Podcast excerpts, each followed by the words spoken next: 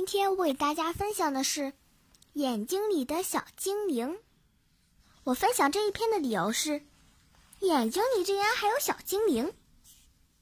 眼睛里的小精灵，眼睛为什么能看到东西？鼻子、耳朵就为什么看不见东西呢？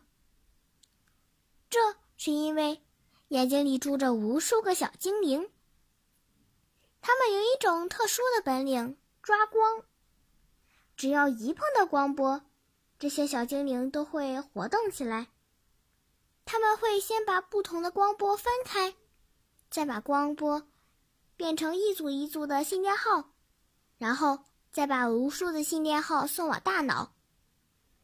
每个小精灵的身上都连着一根细细的电线，电信号通过这些电线传向大脑，经过大脑的处理。眼睛就能看到图像了。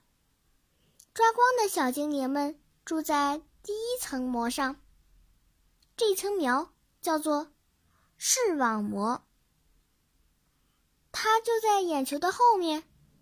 视网膜厚度相当于一张薄纸，光线从矿筒进入，再穿过晶体晶状体，后来。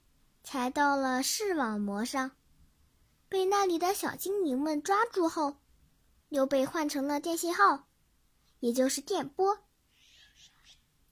这些小精灵们都是什么东西呢？它们都是细胞。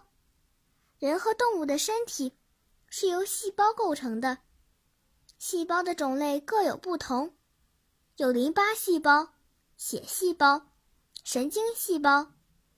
人眼睛中的小精灵都是神经细胞，它们是一类特殊的细胞，叫做感光细胞。它们身上的电线叫做神经纤维。人的眼睛有上上亿个感光细胞，有了它们，人才能看到五颜六色的光彩夺目的世界。